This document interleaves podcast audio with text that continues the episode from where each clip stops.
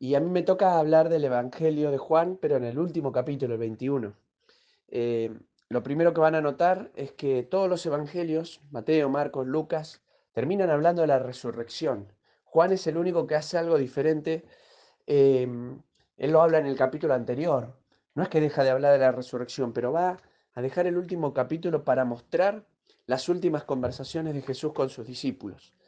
Y es interesante porque eh, es un poco lo que plantea Hechos, después de que Jesús resucitó, eh, por 40 días el Señor estuvo con los discípulos demostrándoles y hablándole y dejándole las últimas enseñanzas, las últimas marcas en su corazón de lo que él quería hacer.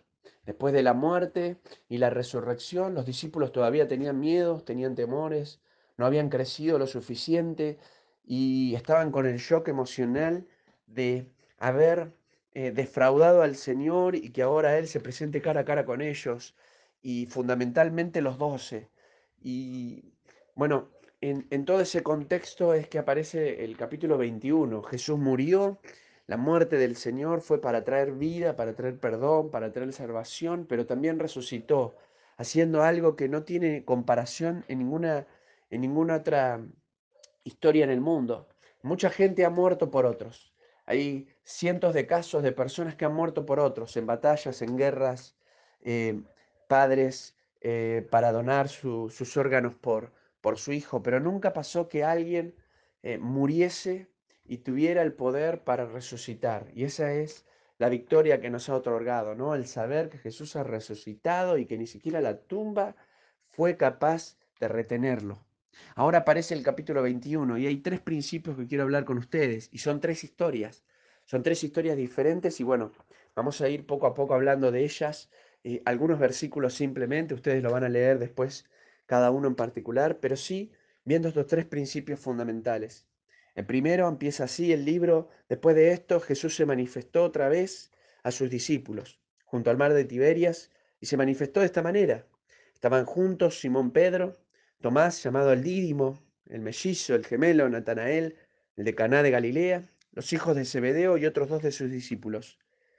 Y cuando eh, continúa la historia, es, una vez más una pesca, la pesca milagrosa. Ha pasado muchas veces en que Jesús hizo algo como esto, pero el principio que quiero compartir con ustedes eh, tiene que ver con el principio de la unidad. Hay algo que a mí me encanta y que me ha hecho reflexionar mucho. ¿Por qué los discípulos no se fueron después de la muerte de Jesús? Ustedes saben que los discípulos eran de diferentes lugares, no eran de una sola región. No tenían cosas en común, tenían distintos oficios, trabajaban de cosas diferentes, tenían distintas personalidades. Uno puede ver a, algunos que, eran más, eh, más imponentes que otros, otros que después no aparecen en, los escritos bíblicos, solo en tradiciones. Entonces, eh, la primera pregunta que me hice es, ¿por qué los discípulos permanecieron eh, juntos? ¿Qué los hacía que todavía eh, estuvieran juntos? muchas de, sus, de, de, las palabras que Jesús habló, ellos no la creían o no la creían en la dimensión que Jesús les hablaba. Entonces, ¿qué los hacía permanecer juntos? En alguna oportunidad las multitudes están huyendo de, de, la predicación de Jesús porque Jesús había hecho la alimentación de los cinco mil y la gente se le acercaba por la comida y Jesús les da una palabra fuerte de desafío y la gente se empieza a ir. Y Jesús mira a su discípulo y le dice, ¿ustedes también se quieren ir? Y Pedro, que era el que siempre hablaba, se lo mira a Jesús y le dice, ¿a quién vamos a ir si solo tú tienes palabras de vida eterna? Hay una sola cosa que hizo que los discípulos no se fueran. Hay una sola cosa que los unía, porque si ustedes se ponen a mirar, eh, la muerte había ocurrido de Jesús y hasta la resurrección pasan eh, desde el viernes hasta el domingo. Y ellos siguieron en el mismo lugar y permanecían juntos. Lo único que los unía a los discípulos era el Señor. Lo único que todavía los mantenía era el Señor. Eh, aunque había muchas palabras que él había dicho, había muchas enseñanzas que habían sucedido, lo que todavía los unía era que el Señor había sido el que les había otorgado algo que antes no habían tenido. Sus vidas habían cobrado sentido desde que estaban con Jesús. Sus vidas se habían sentido plenas desde que estaban con Jesús. habían experimentado la verdadera vida, tus palabras son vida eterna. La verdadera vida la habían experimentado con Jesús. Y ahora estaban todos y seguían juntos, y están discípulos, y algunos son los discípulos apóstoles y otros son los discípulos como Natanael, que los seguían al Señor, otros que estaban allí que seguían al Señor, y quizás no eran los doce, ¿por qué todavía estaban con ellos?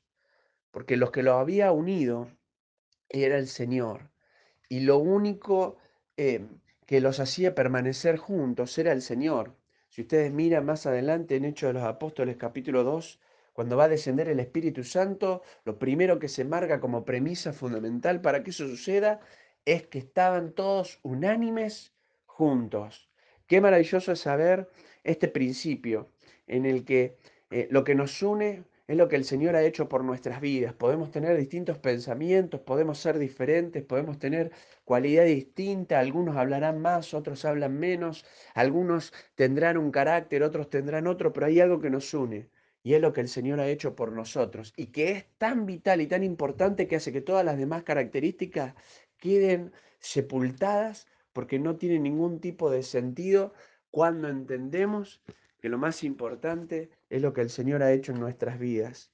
Y aunque estamos en la distancia, aunque ustedes están en un lugar, nosotros estamos en otro, lo que nos sigue uniendo es el mensaje del Señor, lo que el Señor ha hecho por nuestras vidas. El segundo principio que quiero compartir con ustedes es el principio del amor. Si ustedes van al Evangelio de Juan, pero en el versículo 15 dice, cuando hubieron comido, Jesús dijo a Simón Pedro, Simón, hijo de Jonás, ¿me amas más que esto? Le respondió, sí, Señor, tú sabes que te amo. Él le dijo, apacienta mis corderos. voy a decirle la segunda vez, Simón, hijo de Jonás, ¿me amas? Pedro le respondió, sí, Señor, tú sabes que te amo. Le dijo, pastorea mis ovejas. Le dijo la tercera vez, Simón, hijo de Jonás, ¿me amas? Pedro se entristeció de que le dijese la tercera vez, ¿me amas? Le respondió, Señor, tú sabes todo, tú sabes que te amo. Jesús le dijo, apacienta mis ovejas. El segundo principio tiene que ver con el principio del amor, o quizás podríamos decir el principio de la restauración. Hay algo que eh, quizás no todos conozcamos y, se lo quiero explicar brevemente, pero em, en el griego la palabra amor tiene varios significados, pero hay dos que aparecen en la Biblia constantemente, que es el fileo y el ágape. Cuando Jesús le pregunta a, a Pedro, él lo hace de una manera, él usa una palabra griega, que es la palabra ágape. Él le dice, me amas, pero ese, ese amor que le habla es ese amor ágape, que es un amor profundo, es un amor incondicional. Es un amor en el que uno voluntariamente está dispuesto a hacerlo todo por el otro. Y Jesús le habla de este amor. Y cuando Pedro le responde, Pedro le responde de un amor de compañeros. Usa el amor fileo, que es el amor de compañeros, el amor que se representa con un beso, el amor de amigos. De alguna manera es como si uno dijera actualmente, si Jesús le dijera, ¿me amas? Y Pedro le respondiera, yo te quiero mucho. No es lo mismo. La segunda pregunta es igual. ¿Me amas en este amor incondicional? Y Pedro le responde, yo te quiero mucho. Entonces Jesús baja al nivel de Pedro y le dice, Pedro, ¿me quieres mucho? Y entonces ahí se entristece Pedro porque siente que, que, que Jesús le pregunte a ese nivel siente como que eh, Jesús quiere decirle algo. Entonces le dice, tú lo sabes todo, tú sabes que te quiero mucho. Qué interesante, Pedro venía de eh, eh, rechazar al Señor, de darle vuelta a la espalda, de hacer lo que él estaba con su boca diciendo que jamás haría, algo que cualquiera de nosotros hubiese hecho. Pero Jesús se le acerca con amor y con restauración. Y Jesús aspiraba a que él lo amara de una manera más profunda y Pedro en el momento en el que se encontraba era incapaz de hacerlo. Pedro no, no podía llegar al amor que Jesús le demandaba, al amor que él quería para su vida. Entonces allí se encuentra no con alguien que lo rechace, sino con alguien que lo amara, con alguien que lo, lo estaba dispuesto a restaurarle. Fíjense que en todo momento él le habla la función que iba a cumplir Pedro, apacienta mis ovejas. Iba a ser el pastor, iba a ser el, uno, uno principal dentro de la iglesia de Cristo. Eso no se había ido. El Señor le demostraba que lo amaba y que estaba dispuesto a restaurarle. Y por último, para no extenderme más, el tercer principio está en el versículo 20 en adelante, pero tiene que ver con el principio de la relación que tenemos con el Señor. El tercer principio tiene que ver con la relación personal. Fíjense, dice, volviendo Pedro vio que le seguía al discípulo a quien amaba Jesús, el mismo que en la cena se había recostado al lado de él. Y le había dicho, Señor, ¿quieres que, ¿quién es el que te ha de entregar? Cuando Pedro le vio, dijo a Jesús, Señor, ¿y qué de este? Jesús le dijo, si quiero que él quede hasta que yo venga, ¿qué a ti? Sígueme tú. Y el tercer principio tiene que ver con la relación personal.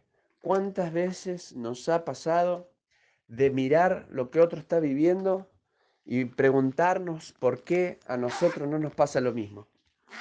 ¿Cuántas veces hemos visto cómo otro eh, crece o cómo otro empieza a ver ciertas cosas y, y uno no, no, no, lo está viviendo, no lo está experimentando? Y quizás el Señor nos hable de este tercer principio, ¿no? De relacionarnos personalmente con Él y sin importar lo que el otro puede estar viviendo. ¿Qué, ¿Qué te importa lo que le está pasando al otro? Le dice Pedro. Seguime tú.